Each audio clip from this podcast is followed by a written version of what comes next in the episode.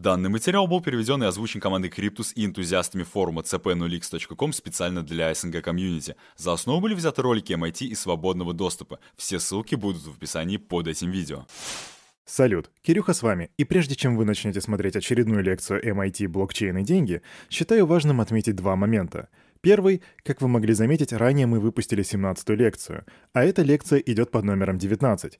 Так получилось, потому что в открытом доступе нету 18 лекции, и если она когда-либо появится, то мы обязательно ее переведем и озвучим. Второе, под этим видео, как всегда, вы сможете найти текстовый документ с разъяснением некоторых сложных терминов из этой лекции.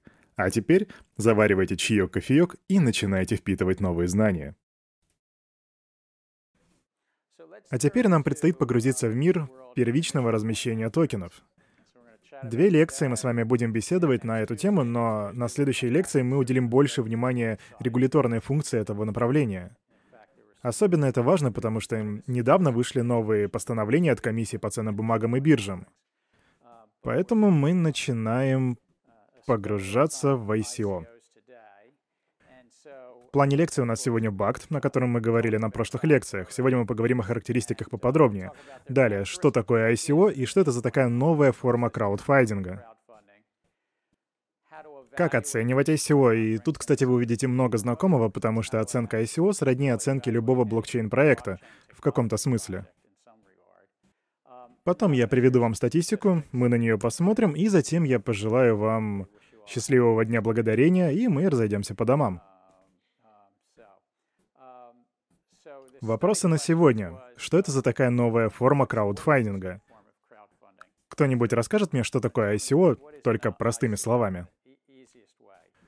Представьте, вы сегодня сидите за столом, и кто-то спрашивает, а что ты нового узнал за этот год? И вы такие, ICO. Прошу. Ну, это такой крипто-стартап, который продает свои токены, чтобы поднять деньжат. Еще раз. Ну, это когда крипто-стартап продает свои токены, чтобы получить финансирование. Таким образом, это способ поднять денег с помощью токенов. Выглядит просто. И добавляя к вышесказанному, это дает инвесторам повод думать, что ценность токена возрастет в будущем. Кто-нибудь, кстати, прочитал дополнительный материал на сегодня о парне, которому пришла в голову эта идея? Помните его имя? Джей Ар Уиллет. Верно. Я не знаю, смотрели ли вы видео о нем, но этот индивид в 2010 году всем ходил вокруг и пропагандировал то, что есть биткоин. Тогда биткоин продавался то ли за 6, то ли за 10 центов за штуку, и он говорил, что если поместить что-то в код, я вот точно не помню, использовал ли он тогда слово смарт-контракт, но он говорил, что если надстроить над биткоином приложение, и это, кстати, к слову, было еще до того, как Виталик Бутерин придумал эфириум, так вот он сказал, что вы можете поднять немало денег. И у него шли конференции за конференциями в попытках убедить людей. И он даже получил фидбэк, ему кто-то написал имейл, в котором говорилось, «Ты, скорее всего, нарушаешь закон, это не может быть законно». В общем, он никого не убедил адаптировать эту идею. И он, к сожалению, так и не поднял денег. Он пропустил все выгодные ICO, но тем не менее он был отцом этой идеи — идея об ICO.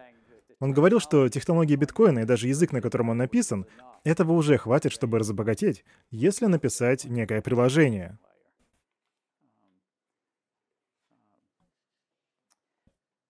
И мы об этом, собственно, сегодня и поговорим. Сейчас мы посмотрим небольшое видео, которое я для вас подготовил. Я вроде разобрался, как это сделать, так что это не должно быть для меня сложно.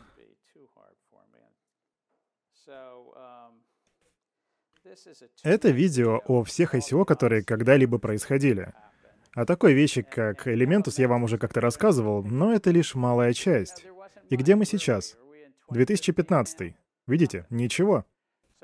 И вот появляется первое ICO. Как видите, это эфир. Собственной персоной, который набрал 18 миллионов долларов. Вот сейчас на этом видео мы увидим всю историю ICO до сегодняшнего дня. И опять застой. В это время ни один официальный сектор ни одной страны не воспринимал этот сектор серьезно, и это было вплоть до 2016 года. Но уже в середине 2016 года предложение очень сильно выросло. Кто-нибудь знает, что это? Это DAO. 168 миллионов, и они провалились. Это был феерический провал. Было украдено 50 миллионов долларов. Такой поворот событий привел к форку эфириума. Но тем не менее проектов было еще мало. И вот внезапно, летом 2017 года, мать моя женщина, Тезос и четверть миллиарда долларов. Filecoin столько же. А вот тут я немножко ошибся. Видео заканчивается в 2017 году, так что да, извиняюсь.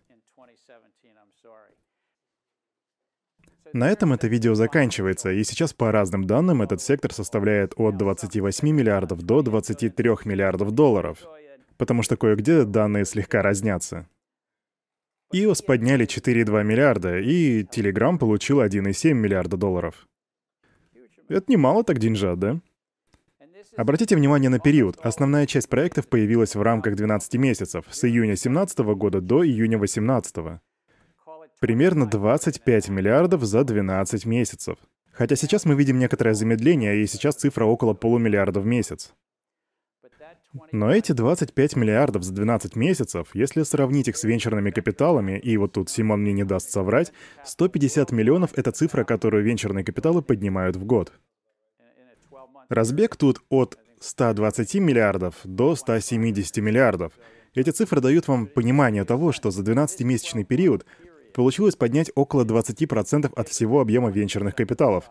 И, возможно, даже не, то, не 20, а даже от 20 до 30, по разным оценкам. Да, темпы замедляются, но тем не менее это очень важно. Так что если у вас есть хорошая идея для стартапа, то вы сможете сделать деньги в пределах 12 месяцев. И сделать это не как это сделал Джей Уиллет. Так что, ребята, ловите момент. Так что же такое все эти ICO и какие у них характеристики? Ну, прежде всего, это метод привлечь капитал для будущего проекта. И это как раз то, что сделал Виталик Бутерин в 2013 году, когда выпустил публикацию, и в 2014, когда он уже объявил ICO. Он смог привлечь 18 миллионов при помощи нанятых им юристов, причем очень серьезных юристов. И вот тут я точно не помню название конторы, но, по-моему, это был Перкинс или Скаден Арбс. В общем, большая американская фирма в партнерстве с канадской. Ну и, конечно же, Джо Любин, человек, который увидел потенциал в этом 19-20-летнем парне, который умел красиво писать. Ну а также он был знатоком биткоина и писал о нем в течение нескольких лет. Но помимо этого у него была еще и великая идея. И затем он переезжает в Швейцарию ввиду того, что там более лояльные крипторегуляторы, а также подходящее налогообложение и много потенциальных заказчиков. И сделал он все это очень профессионально. Ну и заодно посмотрите, на что и как они собирались использовать эти 18 миллионов долларов. Но там на самом деле ничего необычного. Уплата налогов и сборы — обычные вещи, когда вы собираетесь открыть что-либо. В общем, это помогает привлечь капитал для проекта. Но обратите внимание, что проект еще не рабочий на момент проведения ICO. Так что все это предфункционально. Позже мы с вами еще посмотрим статистику за последние три месяца, и мы не будем возвращаться уже к 2014 году, а поговорим уже о прошлом квартале 2018 года. Мы увидим, какой процент токенов было предложено спонсировать на предфункциональном уровне. Хотя, возможно, у вас есть идеи. Попробуйте догадаться. Эллен? 99%. Кто-нибудь хочет оспорить мнение Эллона? Нет? Это из-за того, что он айтишник? Том? 95, отлично. Теперь у нас есть разные мнения. 95 и 99. Кто-нибудь хочет сказать, что более 5% все же были функционирующими? Нет? Ну хорошо. Я позже скажу вам верное число. Но скажу, что оно между двумя вашими цифрами. Итак, они привлекают капитал до функционирования проекта. Это как привлекать капитал для постановки на Бродвее еще до того, как у вас есть сценарий и актеры. Или, может, еще хуже. Возможно, даже до появления идеи. Но хотя идеи обычно как раз-таки у них есть. Какой процент ICO продаются только на фазе идеи? Кто-нибудь? У меня и тут есть цифры для вас, так что я вам покажу их позже. Рахим, твое мнение?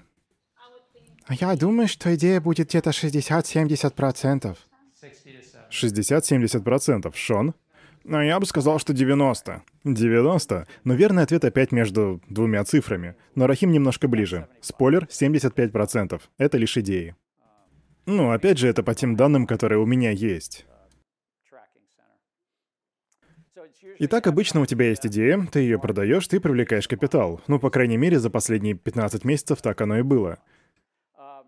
Разработка, хотя и с открытым исходным кодом, в значительной степени централизована. И по факту, за последний квартал, за последние три месяца, не было ни одного проекта с открытым исходным кодом. Отчасти потому, что это основано просто на идее, как мы уже с вами выяснили. Они, возможно, сделают открытый код позже. Но на момент проведения ICO большинство проектов даже не имеют открытого софта. Я имею в виду, что именно на этот момент у них открытого софта нет. Но они, конечно же, убеждают, что опубликуют его позже. Но опять же, даже если это открытый код, он централизован. Прошу. А что-то я не особо понимаю. Ну, то есть, открытый код, какое он вообще отношение имеет... Скажем, я собираюсь что-то продать, и по идее должны быть э, коины, которые вы должны мне заплатить. Да и вообще, на самом деле, а что такое этот а, открытый код? Открытый код. Есть такое явление в разработке софта. Вроде это началось эм, в 1990-х, хотя вероятно, что даже еще раньше. И теперь оно встречается повсеместно. Ты публикуешь свой софт, чтобы другие могли его видеть. Это обеспечивает прозрачность. Это называется движение программного обеспечения с открытым исходным кодом. И, например, в блокчейн-технологиях, когда Сатоши Накамото впервые опубликовал свой софт в январе 2009 года, он как раз-таки был с открытым кодом. Это значит, что каждый может видеть код продукта, и вы даже могли... То есть это, это было опубликовано на MIT лиценз, то есть каждый может использовать этот код бесплатно. Полностью бесплатно. Ты можешь хоть скопировать этот код и использовать ядро биткоина. И это пример, наверное, знаете, даже лучший пример открытого кода. Просто максимальная открытость. И актуальность того, о чем я вам рассказываю, заключается в том, что движение за открытый исходный код имеет место быть везде, в том числе и в блокчейне, и в частности в биткоине. Ну и, кстати, эфириум тоже является открытым. И вот получается, что очень многие разработчики из всех этих ICO не публикуют свой код, пока не пройдет какое-то время, потому что они все еще разрабатывают этот код, но уже собирают деньги. Вы же уловили мою мысль? Бродишь? А, собственно, почему инвесторы вообще вкладываются в их проекты до того, как эти ребята опубликуют код? Почему инвесторы инвестируют до того, как увидят код? Хм, а почему инвесторы вкладывают деньги в любую инвестицию? Сабрина? Фомо. Что-что? Фомо. А что это? Страх упущенной возможности. А, и, кстати, Сабрина и Талита, я забыл предупредить, что каждый, кто присутствует сегодня на этой лекции, получает двойной балл. Так что не забудь об этом. Они это заслужили. Итак, страх упущенной возможности. Почему еще люди инвестируют? Я имею в виду инвестиции вообще, ну, например, а акции Apple. Конечно, чтобы получить прибыль, чтобы получить профит, чтобы брать риски и получать вознаграждение. Бротишь? А я вот читал материалы, и там было написано, что одна из стратегий инвестирования в ICO — это понимание того, что разработчики в принципе хотят добиться, и мне а, думается, что это необходимые условия для таких инвестиций. А еще однажды я был на одном семинаре, где выступала, а, как ее компания, этот, Блоктест. Какая компания еще раз? А, Блоктест. Звуки активного обсуждения. А, да, вспомнила, они выпускники MIT. Так вот, эта компания оценивает код и говорит, что этот код делает, и что он, по идее, а, как бы должен делать. Так что понимание этой важной... Это, это важные условия для инвестиции. То есть ты считаешь, что для инвестирования ты должен сперва прочитать код? Но начиная с осени 2017 года вплоть до весны 2018 года, как я могу судить, такая возможность не всегда предоставлялась. В основном она вообще не предоставлялась. И если так будет продолжаться в том же духе, я считаю, на рынке будет все больше и больше строгости. Ну и давайте не забывать про промоутеров. Люди, которые держат некоторое количество монет для себя. И это абсолютно нормальная ситуация, как и в любом раунде венчурной капитализации. Когда вы делаете деньги на продаже своих активов или привилегированных акций. На самом деле это будет происходить, вы будете проходить это на курсе венчурных капиталов. Ну, в общем, держите активы для себя. Тут суть в том, как много вы оставляете себе и как много вы отдадите публике. Просто теперь это в новой форме в виде ICO. И вместо капитала у вас теперь будет новая форма сбора средств. Токены взаимозаменяемы и могут передаваться, но, проще говоря, вы можете их продать. Но временами они будут заморожены на какое-то время. Иногда вы их не сможете продать, пока платформа не станет функционировать. Но это не отменяет того, что вы можете продать их в рамках какого-то приватного договора или приватного соглашения. И эфириум, позвольте я вам кое-что о нем расскажу. Когда он был впервые продан, то в течение 12 месяцев единственным свидетельством того, что вы принимали участие, был имейл от Бутерина или от других ребят, в котором говорилось... На самом деле там просто говорилось, что «да, вы участник».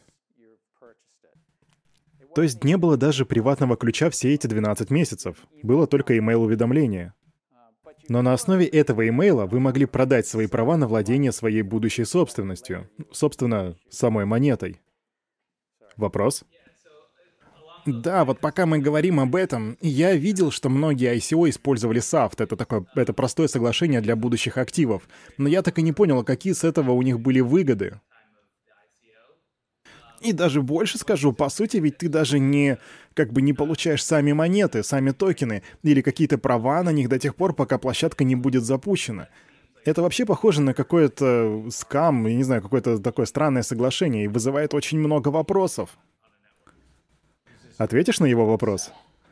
Да, в целом это связано с США. Ну, то есть, э, согласно законодательству, токены не являются собственностью. Если ты проводишь ICO, то ты э, можешь продавать только токены для аккредитованных инвесторов. Э, думаю, в целом тут суть в том, чтобы подстроиться под действующее законодательство. Вот и все. Итак, Джихи, верно? Итак, Джихи говорит, что дело в регуляторах. Но я бы хотел вам показать другой уровень ситуации. То, что ты сказала, а, это все верно. Но есть одно «но». Тут ведется продажа того, что будет отдано вам в будущем, потому что сам токен еще пока не юзабельный. Просто вот последний квартал, и я говорю о последнем квартале 2018 года, и вообще в целом, потому что в течение трех кварталов ICO были ничем иным, как просто идеями. Вы уже поняли, что у них даже не был написан код, а значит и токен был неактивным. Стало быть, у вас есть экономические причины, чтобы обосновать то, что вы платите за то, что будет получено только в будущем. Даже когда Виталик Бутерин разработал эфириум, вы получили всего-навсего письмо. И это даже не было простое соглашение для будущих токенов, так называемый SAFT. Это было просто письмо для получения токенов в будущем. Можете даже посмотреть на это под углом обмена биткоина на email, который через 12 месяцев превращается в приватный ключ, когда сеть уже запущена. Так вот, многие ICO все еще работают по такому же принципу. Но в какой-то момент юридическая контора в Бостоне придумала соглашение, которое базировалось на этом принципе. Они создали то, что можно назвать, наверное, легальным white paper, если хотите. Но называется это «Простое соглашение для будущих токенов» или просто SAFT. Они пытались ссылаться, подчеркиваю, пытались, потому что я считаю, что они были неправы, но они пытались ссылаться на некоторые регуляторные законы, согласно которым этот SAFT должен работать по закону США о ценных бумагах. Но фишка в том, что когда вы получаете по итогу токен, он ведь не может считаться ценной бумагой. То есть они пытались сделать такую двухуровневую компоновку. Но еще даже до того, как эта бостонская фирма сделала это, существовала обычная наша человеческая экономическая реальность, в которой каждый хотел получить свои токены в конце концов. И только потом все эти юристы решили сделать... Ну, я бы сказал, что они решили влезть между стеной и обоями в регулировании. И сказать, ну, мы тут такую штуку придумали, мы дали ей клевое название, назвали ее SAFT, но мы не будем регистрировать ваши токены после 12 месяцев. И вот тут я как раз-таки считаю, что и заключалась ошибка. Но, тем не менее, это имело место быть. И я отмечу еще пару моментов. Дефицит обычно, но не всегда появляется благодаря монетарной политике. Если мы вернемся к консенсусу Накамото и биткоину, то какую мы с вами монетарную политику здесь можем увидеть? Кто-нибудь помнит, что там? Я называю это монетарной политикой, но по факту это контроль над предложением, над предложением монет. Так каков этот механизм в случае с биткоином? Звуки невнятной речи. Половина, но половина чего? Итак, имеет место быть вознаграждение. Монетарная политика биткоина подразумевает вознаграждение. И кто-нибудь помнит, какое оно на сегодня? 12,5 монет на сегодняшний день. Хотя все началось с 50 монет, которые... Сколько? 10 минут в среднем выдавались. Да. Но каждые 200 тысяч блоков сумма урезается вдвое. И когда-нибудь в 22 веке будет достигнуто предложение в 21 миллион монет. Но пока этого не случится, монетарная политика подразумевает замедление по мере роста числа монеток. Такая вот монетарная политика встроена в алгоритм биткоина. Она неизменна? Кто из вас скажет, что она непоколебима и неизменна? Никого. А кто скажет, что она не неизменна? А что может повлиять? О, Эллен, ты не поднял руку? Да потому что это зависит от того, как вы определяете неизменность. Я тебя слушаю. Если ты хочешь менять монетарную политику, то тебе нужно будет сделать форк. Алды останутся со своей старой политикой, а новички будут возиться с новой политикой. Таким образом, ну, по сути, ничего не меняется. Многие скажут, что ничего, но некоторые скажут, что да, что-то меняется. Иными словами, Эллен считает, что не все пойдут по пути новой монетарной политики, и тут я опять отмечу эфириум, потому что его монетарная политика менялась аж дважды или даже трижды, но они обошлись без хардфорка. Таким образом, они все же изменили вознаграждение за блок. И в изменении вознаграждения за блок путем его снижения с помощью консенсуса они изменили монетарную политику. И более того, таким образом они изменили ставку инфляции.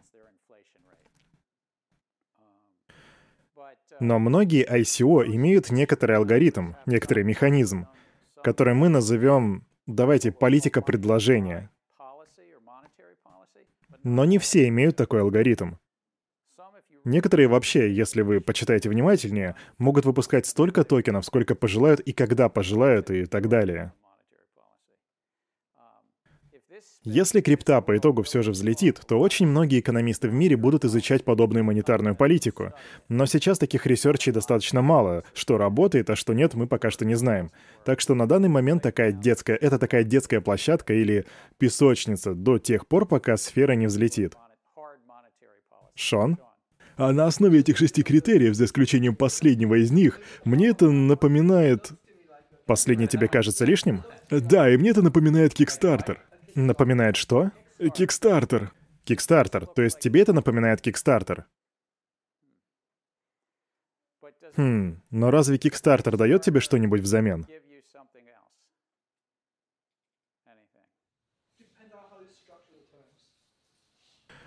Ну, на самом деле это зависит от того, как подходить к этому.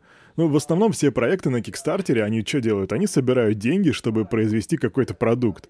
И ведь он тоже изначально как бы не функционален. Э, также там есть открытые источники и так далее. Так что, думаю, тут и есть какие-то сходства. Шимон? Но все же там есть большая разница. На Кикстартере ты фиксируешь цену и позволяешь рынку определить количество. И наоборот, ты определяешь количество и позволяешь рынку определить цену. И здесь вот как раз таки заключается большая разница. И плюс еще есть вторичный рынок. Да, но ты и там можешь продать продукт на вторичном рынке на супер ранних стадиях. Ну, несомненно, да, ты можешь. Ну, то есть, да, да, действительно, ты можешь. Но я думаю, ты ведь не будешь оспаривать, что это намного сложнее, верно? И суть тут в чем? Ну, если, например, я сделал какой-то новый виджет, и я его хочу продать, я же не буду продавать его на ранних стадиях за 30 баксов, верно? Так что тут, э, по моему мнению, идет вопрос цены, как бы. Итак, есть некоторые общие черты с Кикстартером, общие черты и с другими краудфандинговыми механизмами, но также есть и очевидные различия в... Ну, во-первых, в том, что все это цифровые активы. На Кикстартере же обычно какая-то услуга или товар. Например, что-то физическое или услуга, которую вы можете получить. Да, я как бы хотел обратиться к последнему пункту. Обычно цена ICO является теоретической, и как, токен, как только токен попадает на вторичный рынок, цена резко меняется, и это как бы немаловажно. Точка зрения Хьюга заключается в том, что цена при выходе на вторичный рынок, скорее всего, поменяется. Но я бы сказал, что одна из самых больших разниц с тем, что когда-либо было выпущено на Kickstarter е, не совсем, но с большинством, заключается в том, что в ICO инвесторы обычно ожидают получить прибыль или профит. Если я и думаю о людях, которые принимают участие в спонсировании на Kickstarter е, то как о людях, которые получают единицу какого-то продукта в качестве вознаграждения, а не как о людях, которые получают профит или что-то тому подобное. Хотя некоторые, может, и получают профит, но число таких людей достаточно скромное. Ну, например, те, кто рано продают на вторичке. Я бы сказал, супер рано. Итак, это была монетарная политика, и теперь у нас последний пункт — это то, что люди предвосхищают прибыль за счет того, что курс будет расти. И теперь важный пункт — как же оценить ICO? И я думаю, я вас тут ничем не удивлю, потому что мы это уже не раз обсуждали в классе. Сперва нужно проанализировать жизнеспособность этого токена. Вроде, а есть ли в нем какой-то смысл? Есть ли какой-то смысл? Нужно ли вам пользоваться этим э, распределенным реестром с протоколом консенсуса, с правом только на добавление? Нужно ли это все в этом конкретном продукте? Ну и, конечно же, нужен ли вам нативный токен? Все эти базовые экономические принципы, о которых мы так много говорили на протяжении всего семестра, я надеюсь, помогут вам избежать инвестирования в плохие ICO-проекты. Но помимо этого, хотя это добрая половина того, что вам нужно знать, читайте white paper. И я вам говорю, если кто-нибудь читал white paper Телеграма, Телеграма, который поднял 1,7 миллиардов долларов, скажите мне, нет, правда, объясните мне, на что они собираются потратить ваши деньги, потому что я прочитал его несколько раз, и я бы не инвестировал в них, потому что это выглядит так, как будто они могут взять ваши деньги и сделать с ними все, что хотят. Я имею в виду, они потрясающая компания, у них там сотни миллионов пользователей, и у них потрясающий перспективный ресурс. Но я до сих пор не понимаю, на что они... То есть, для чего мне использовать их коин? Какие услуги я получу? и на что они потратят деньги. Читайте white paper, и если есть исходный код, что бывает достаточно редко, но, ес... но можете ли вы ему доверять? Конечно, если вы можете прочитать его. Кто в команде? Как и любой венчурный инвестор, вы хотите знать, кто в команде. Какой у них бэкграунд, какой у них опыт, ну и так далее. Но я бы рекомендовал начинать с их токеномики и white и только потом перейти к команде и веб-сайту. Вовлекались ли венчурные инвесторы? И если да, то кто? Потому что они будут участвовать как на самих, на самых ранних стадиях, так и на коин-раундах. То есть у них такие гибридные инвестиции. Очень редко сейчас, в ноябре 2018 венчурные капиталисты участвуют только в токен-раундах. В 2017-м еще были такие капиталисты, которые заходили на пре...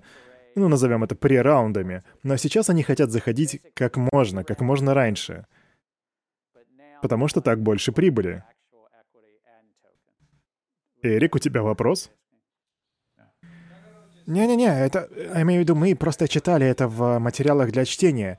А, как раз там была статья о венчурных капиталистах, и а, мы понимаем, что они сперва участвуют на ранних стадиях, а затем уже и на токен-раундах. Таким образом, они получают такие а, гибридные инвестиции. Да, но конкретно сейчас они предпочитают инвестировать на самых ранних стадиях. Мне вообще кажется, тут полностью меняются временные рамки а, вот этих инвестиций для венчурных капиталистов, которые... А, ну, то есть раньше это было 5 или там 10 лет, а сейчас они могут там подождать всего несколько месяцев, чтобы получить монеты, а затем успешно их продать, например. Итак, Алекс утверждает, что сейчас временные рамки для капиталистов начали сжиматься. И я скажу, что так и было в течение 2017-2018 годов. Но я не знаю, будет ли эта тенденция продолжаться. И с точки зрения инвесторов, а, они, разумеется, понимают, что здесь есть свои выгоды, есть свои а, преимущества. Как быстро я могу продать свои инвестиции и выйти из позиции? Они стоят перед выбором, инвестировать в какую-то классическую компанию, или же они могут инвестировать в ICO, и это займет гораздо меньше времени.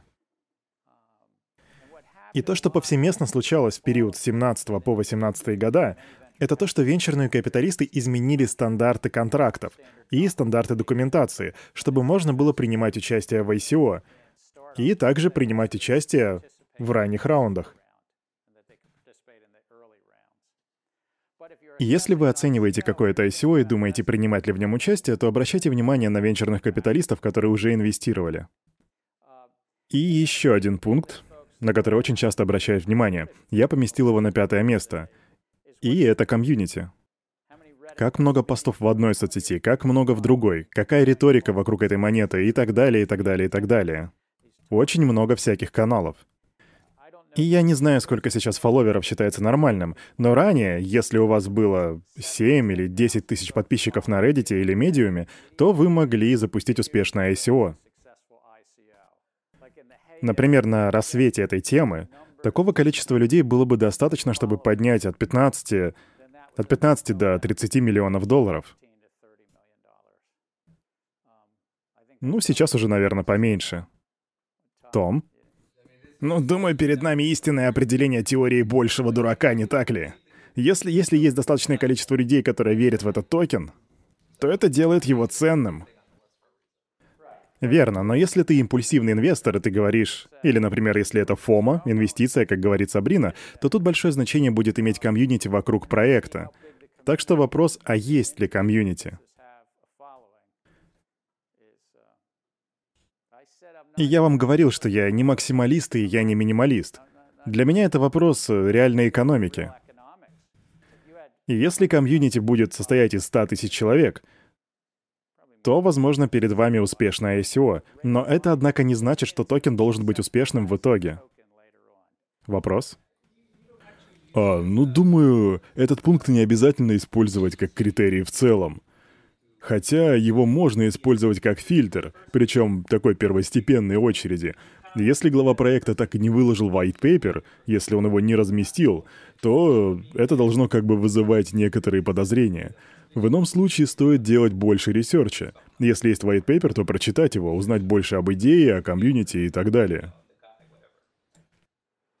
Да, это реальный способ понять, есть ли вообще люди, которые вовлечены в этот проект. И да, это может быть теорией большего дурака, потому что если, например, Тим Драпер или Майк Новоградс инвестировали в этот проект, а они, кстати, очень здравые инвесторы и очень успешные, то ты можешь поразмыслить, нужно ли тебе туда инвестировать, или, возможно, это уже не твой случай, потому что эти ребята могли уже собрать все сливки с этого проекта. Монетарная политика.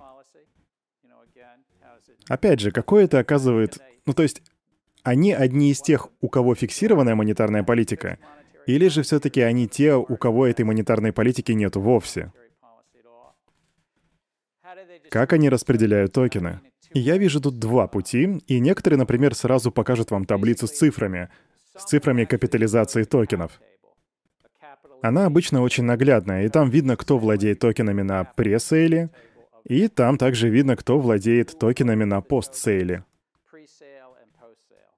Вот что я имею в виду под распределением токенов. Оставляют ли они 10% токенов для разработчиков, или они оставляют все 80%? И эти цифры могут в корне поменять ваше мнение о проекте. И также это о распродаже токенов. Обычно есть некоторый период, например, 30-60 дней или 15-60 дней. Самый долгий разлог из тех, которые я видел, составлял 350 дней. Это был проект iOS, и каждый день был своего рода таким голландским аукционом. И тут стоит отметить, что они смогли поднять 4,2 миллиарда. Я думаю, что никто из тех, кто принимал участие в этом ICO, не предполагал, что они смогут поднять хотя бы миллиард. Возможно, даже 100 миллионов. Потому что они начали в печально известном 2017 году и установили период в 350 дней, а многие проекты тогда давали 15-60 дней. А, да, у меня вопрос, а как учитывается ICO? Ну, то есть они там учитывают это как доход или как, э, может быть, собственный капитал? Просто потрясающий вопрос. Как? Как учитываются доходы с ICO? Как тут работает бухгалтерия? Авива? А я не представляю. Авива не представляет. Я дам вам ответ, но сперва... Ну, думаю, тут есть еще одна особенность, и она заключается в такой некоторой особой экономике и в том, как используется этот потенциал. И думаю, что даже в некоторых случаях, если проект оказывается прибыльным, то разработчики вполне могут прибегнуть к такой мере, что будут просто выкупать свои токены. Подожди, мы говорим о том, как вести бухгалтерию. Где кредит, а где дебет. А, ну, возможно, это ценные бумаги или наличка. Что-что? Я надеюсь, этот маркер пишет. Я думаю, вы знакомы с Т-образным бухгалтерским отчетом, верно? И вот в этой стороне у нас наличка. Потому что вы получаете наличные, когда что-то продаете. А где тут кредит? Звуки обсуждения. А, ты думаешь, это нераспределенная прибыль? Думаешь, все так просто, да? Окей, вопрос в том, а прибыль ли это? Считается ли это доходом во время продажи? Или же некоторые регистрируют это как отложенный доход? Таким образом, есть два способа вести отчетность. Вы также можете записать это в качестве обязательства, но это либо отложенный, либо текущий доход. Окей, теперь, что может вас мотивировать вести это как отложенный доход вместо текущего дохода? Что? А налоги? Налоги. И некоторые предпочтут вести это как отложенный доход ввиду снижения налоговой нагрузки. И Господь мне судья, это все законно. Другие же будут вносить это в отчетность как текущий доход. Но я не знаю, записывают, будь это первый способ отчетности или второй способ, записывают ли они это как ценные бумаги. Многие юристы, действия которых я понимаю, к слову, они не бухгалтеры, они не хотят, чтобы их клиенты записывали это в, форме, которая бы указывала на какие-либо обязательства. Однако ситуации бывают разные, и некоторые выбирают вообще иной подход — А я не знаю, займет ли это много времени, чтобы сделать все эти примеры наглядными. Потому что если а, мне обещают передать какой-то продукт, то компания получает назад эти токены, верно? Если я все правильно понимаю. Вообще, каким образом они возвращают их обратно на рынок? Вопрос в use case ах. И в некоторых э, случаях это когда токены выпущены на самом деле только для комьюнити. И некоторые токены возвращаются обратно в компанию. Файловое хранилище, например, Filecoin в частности. Они подняли эквивалент 240 миллионов долларов. И в их случае токен, как я полагаю, будет использоваться внутри комьюнити, но вряд ли будет возвращаться обратно в компанию. И то же самое с эфириумом. Когда вы пользуетесь эфириумом как формой такой некой вычислительной мощности, то в этом случае токены не возвращаются обратно в Ethereum Foundation. Так что доминируй, к слову, это то, почему это должно вестись как текущий доход. Потому что тут суть не только в софте, который используется, а в услугах, которые предоставляются. Потому что наибольший use case, ну как в случае с эфиром, в том, что они используют токен F среди людей в сети. Это денежная единица, которая не возвращается назад. Есть, конечно, некоторая доля, которая все-таки по итогу возвращается в их, скажем, казну. Но тут две разные модели. Вы еще не потеряли мысль? Не слишком сложно? Окей, а каким образом токены возвращаются в компанию? Ну, вообще это более узкий случай, конечно. Обычно токен предназначен все же для использования. Например, я даю токен Элону, а в ответ он дает мне место в облаке. А Элон передаст токен Тому, потому что тот уже дал ему место в облаке. И эфир, он как бы идет из рук в руки, но не возвращается. Он никогда не сгорает, он никогда не исчезает и никогда не идет обратно в компанию. А получается, что цена при первом запуске зависит от ценности... Э, ну, например, если это файловое хранилище данных, то будет зависеть цена от э, ценности на хранение. Ну, теоретически, я думаю, все же большое значение будет иметь э, спекуляции, фома и тому подобное. И к тому же не забывайте, что средства заморожены на 15-18 месяцев. Но теоретически, да. Но чтобы это имело смысл, эти токены должны выражать какую-то, возможно, скидку на будущее хранение данных, потому что сегодня ты уже покупаешь токен, который только будешь потом использовать в будущем. Потому что есть вероятность, что ты не сможешь использовать его, если они не закончат работу над софтом. Если они его по итогу так и не выпустят. И это то, почему, почему он должен продаваться со скидкой к своей истинной стоимости. То есть должен быть такой некий баланс. Шимон? А, вот вопрос. Получается, что при плохом use case у нас не будет э, понимания о том, для чего нужен токен. Я же все правильно понял? Обычно так и есть, но есть исключения, но обычно да. Потому что это же не просто... Ну, ну, то есть, они говорят, ок, один токен будет давать тебе один терабайт в хранилище, но ведь стоимость этого терабайта включает в себя стоимость электричества, там всего оборудования и так далее, я не знаю. Ну, то есть, Э, то есть я тут имею в виду, что очень ведь сложно определить фундаментальную стоимость э, этого токена. То есть даже как бы за пределами, то бишь, ну, не учитывая там их э, эту масштабируемость, их комьюнити, ну и тому подобное и подобное, понимаете, да, о чем я?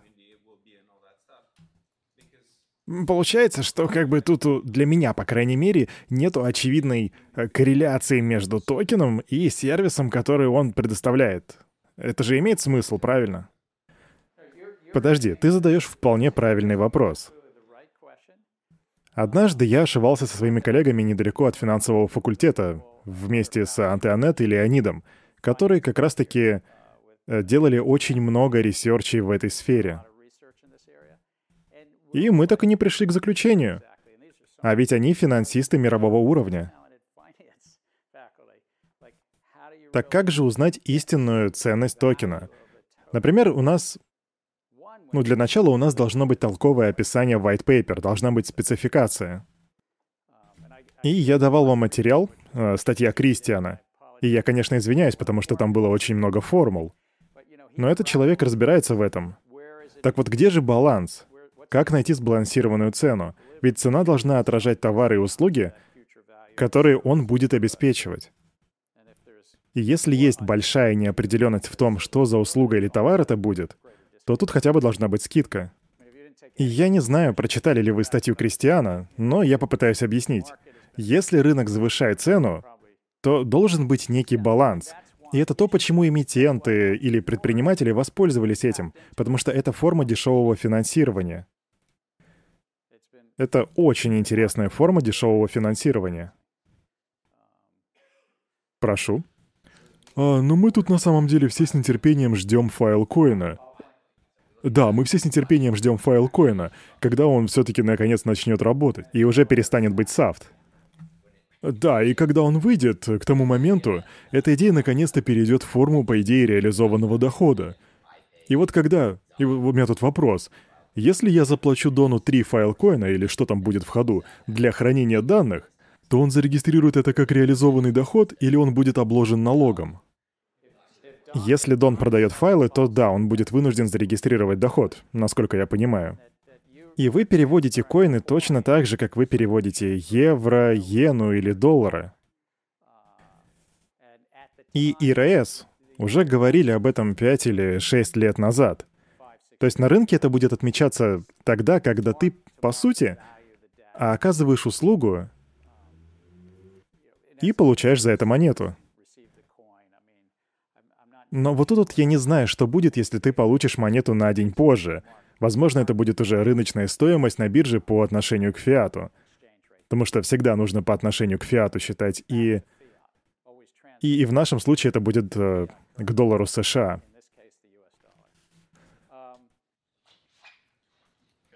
Да, у меня вот вопрос по поводу файлкоина. А файлкоин получает э, доход с транзакций между Эндрю и Доном? То есть взимают ли они комиссию за перевод? А вот не знаю.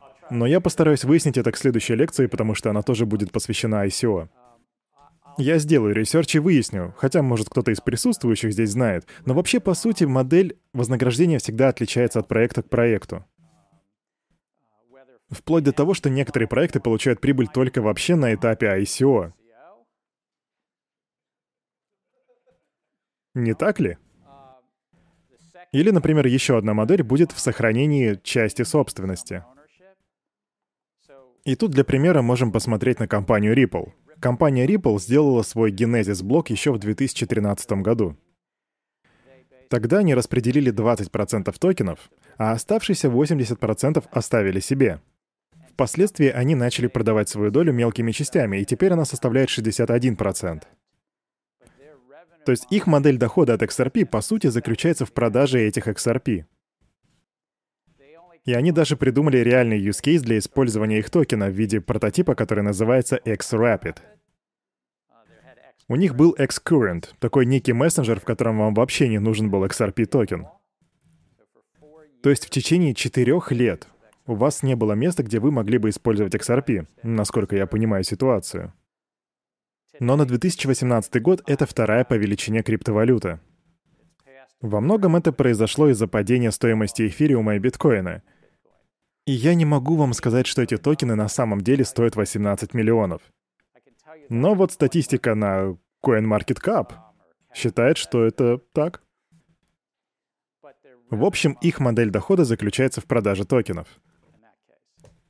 И, к слову, для многих других.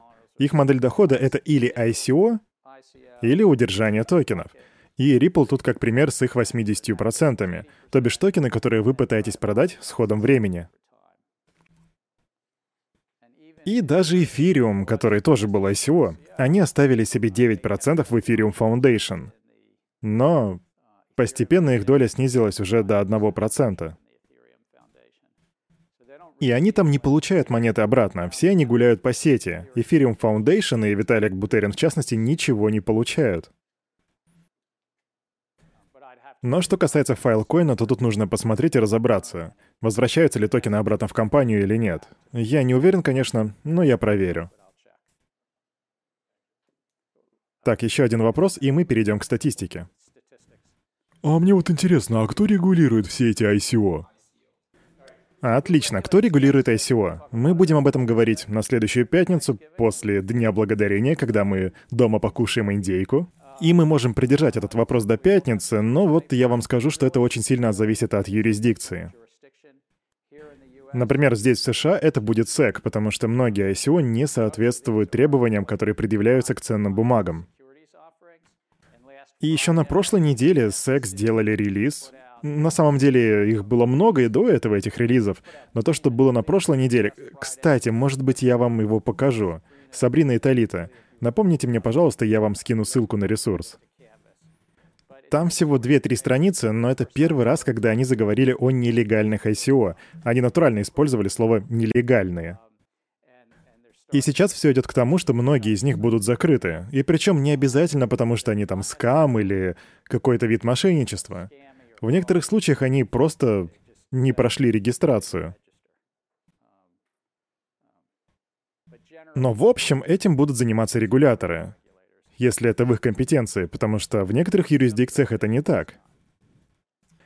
Итак, одна из самых важных вещей — можете ли вы оценивать жизнеспособность токена? Я вам уже как-то показывал эти слайды, но покажу снова, и это стратегические вопросы.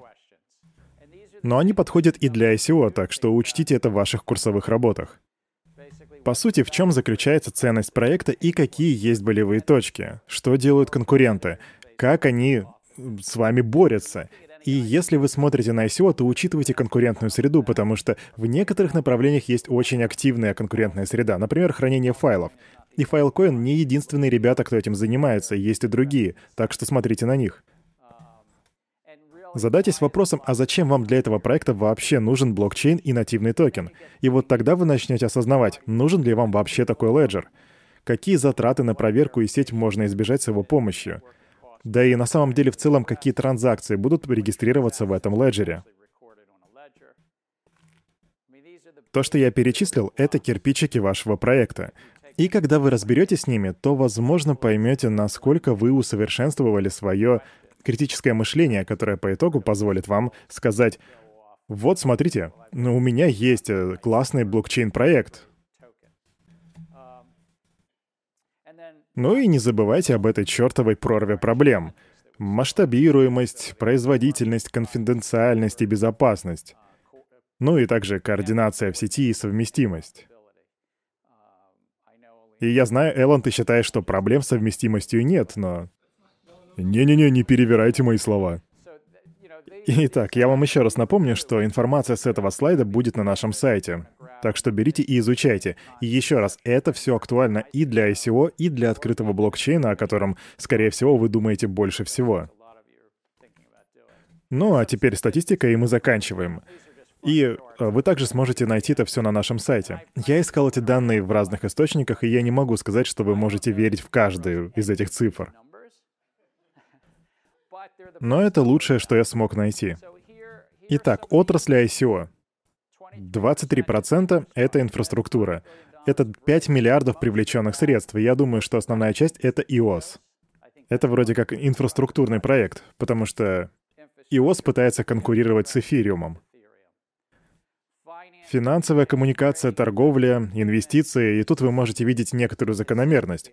Очень много проектов расположены в финансовом секторе игры. И тут цифры уже ниже 2-3%. И это дает представление об индустрии в целом. Все эти цифры вы найдете на сайте. Тут у нас опубликованное ICO. И мы достигали пика в 500 штук за месяц, с февраля по апрель. И сейчас число уже ниже, оно около 200. Это опубликованные проекты, но это не значит, что они появились. Итого было около 5000 проектов, и из них только 3000 смогли прорваться и поднять денег. И лишь половина из них в действительности существует сейчас. То есть вы можете найти их где-то в сети. ICO превзошли венчурных инвесторов в третьем квартале 2017 года. До этого перевес был на стороне венчурных капиталистов. Сейчас же они опять на коне, и вполне можно представить, что еще через пару кварталов венчурные инвесторы снова будут впереди. Однако скажу, что это лишь пока что догадка относительно того, куда мы будем двигаться в будущем.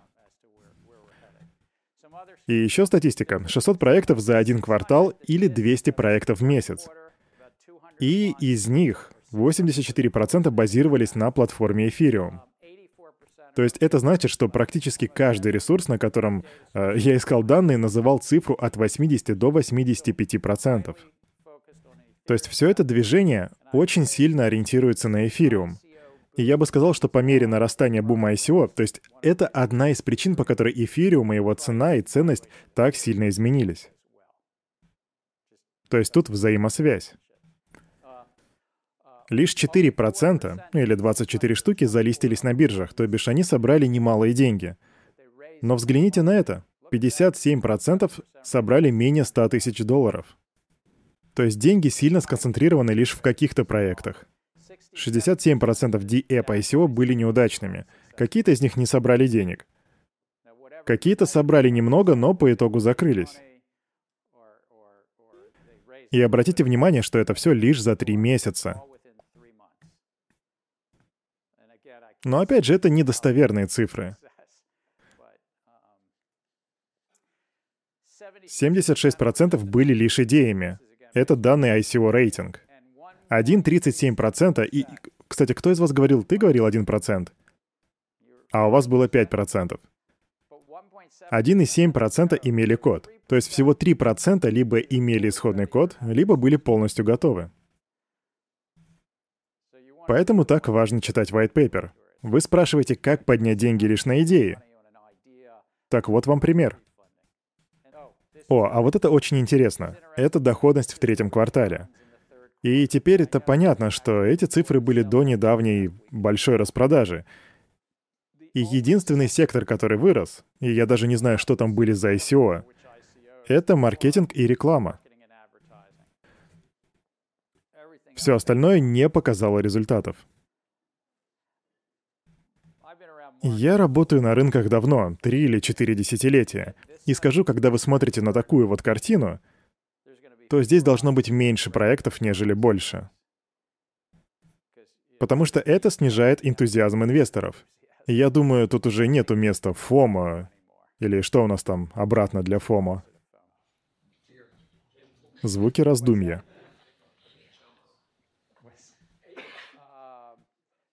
Итак, что у нас будет на следующей лекции? Ну, мы опять будем говорить об ICO, поговорим о мошенничестве и поговорим о скаме. Также поговорим о комиссии по ценным бумагам и биржам. И мы с вами это уже обсуждали, но мы опять вернемся к вопросу регулирования, потому что это немаловажный вопрос. И я сделаю research по Filecoin у. Ну и, конечно же, с Днем Благодарения. Да, я попытался сделать в фотошопе биткоин, блокчейн и индейку. Выводы. ICO — это новая форма краудфайдинга. И на протяжении веков это... у нас было так много способов поднять много денег. Но это уже не капитал, это не долг, это уже что-то иное. Я не знаю, насколько это будет актуально через три или пять лет, но идея о том, что вы можете профинансировать свою идею — я говорю про вот отсроченный доход и все в этом роде, хотя это и не ваш персональный доход. Все это является интересной эволюцией на рынке финансов. Но я думаю, что вы не сможете оценивать жизнеспособность токена и выгоды токеномики, которую получите, пока не проанализируете, а есть ли вообще смысл в нативном токене на платформе для товаров или услуг, или, допустим, для файлового хранилища, или для райд-шеринга и так далее. Но я думаю, что это интересная часть эволюции, и люди в будущем будут оглядываться назад и говорить, ну надо же, как у них там все было интересно в 2010-х годах. Но тут есть потенциал. Я бы не сказал, что тут все безнадежно. Я считаю, что есть резон заводить нативный токен для того, чтобы дать толчок своему проекту и мотивировать его с течением времени. Будь то, например, мечи, или скины, или щиты в играх. Большая часть ICO уже потерпела крах. И потому что они продолжают проваливаться так быстро, я не знаю, но к концу этого года более 90%, а возможно даже 95% потерпят крах, если смотреть на статистику. Так что вполне очевидно, что будет некоторое замедление. Должно быть все меньше и меньше этих ICO. Но это не означает конец блокчейн-технологии. Это значит, что эта волна должна постепенно угаснуть. Счастливого Дня Благодарения!